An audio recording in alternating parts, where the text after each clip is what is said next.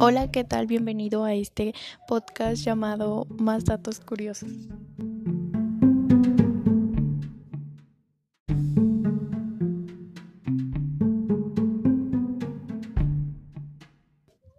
Mi nombre es Jimena y hoy te daré algunos datos sobre estudiantes.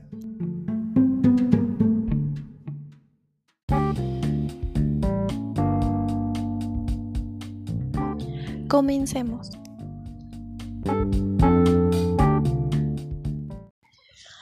Las escuelas en Japón. En las escuelas japonesas los estudiantes no hacen exámenes hasta que llegan a cuarto grado, a la edad de 10 años.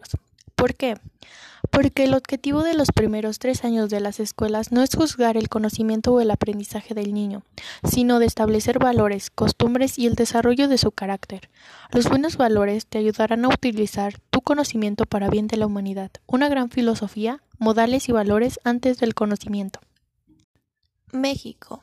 Según el OCDE, a México le tomará al menos 25 años para alcanzar el nivel promedio en matemáticas de los 34 países que lo conforman. Las carreras de enfermería, medicina y derecho son las más solicitadas para la falsificación de títulos académicos según la SED. El cerebro procesa más pensamientos y sentimientos durante la meditación que cuando solo descansa, según investigadores de la Universidad Noruega de Ciencia y Tecnología.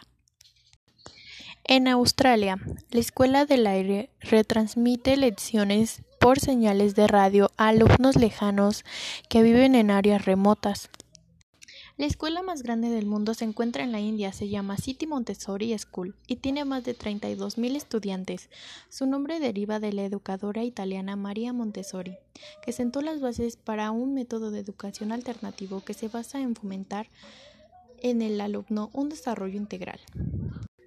China es el país donde los niños reciben más deberes para casa. Los adolescentes de Shanghái se pasan una media de 14 horas a la semana realizando sus tareas para casa.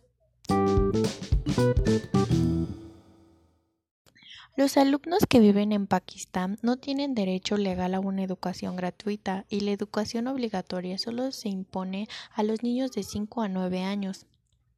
Las vacaciones de verano duran desde mediados de diciembre hasta principios de marzo en Chile, dándole a los niños tres meses de vacaciones. El país con el año más corto y el día escolar más largo es Francia.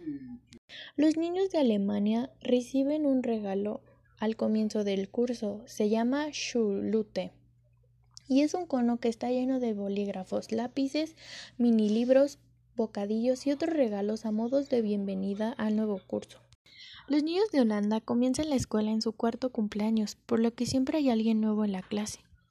Inglaterra es el hogar del internado más antiguo del mundo, Tekins School, en Canterbury, que, a pesar de haberse establecido en 1567, ofrece una educación moderna, completa, con equipos y suministros actuales y de calidad.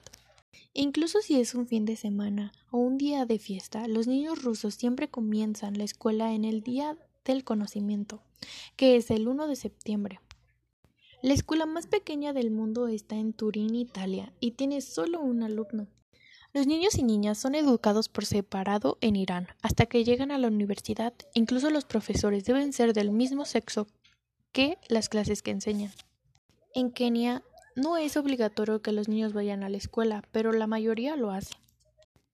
Debido a los problemas de inundaciones que presenta el país, Bangladesh tiene no menos de 100 escuelas de botes. Cada una tiene acceso a Internet, una biblioteca y funciona con energía solar. Una de las materias enseñadas en las escuelas islandesas es tejer. Es seguro decir que la educación se imparte en formas y lugares únicos en todo el mundo y donde quiera que vaya encontrará a niños aprendiendo y desarrollándose de maneras muy diferentes pero no menos efectivas.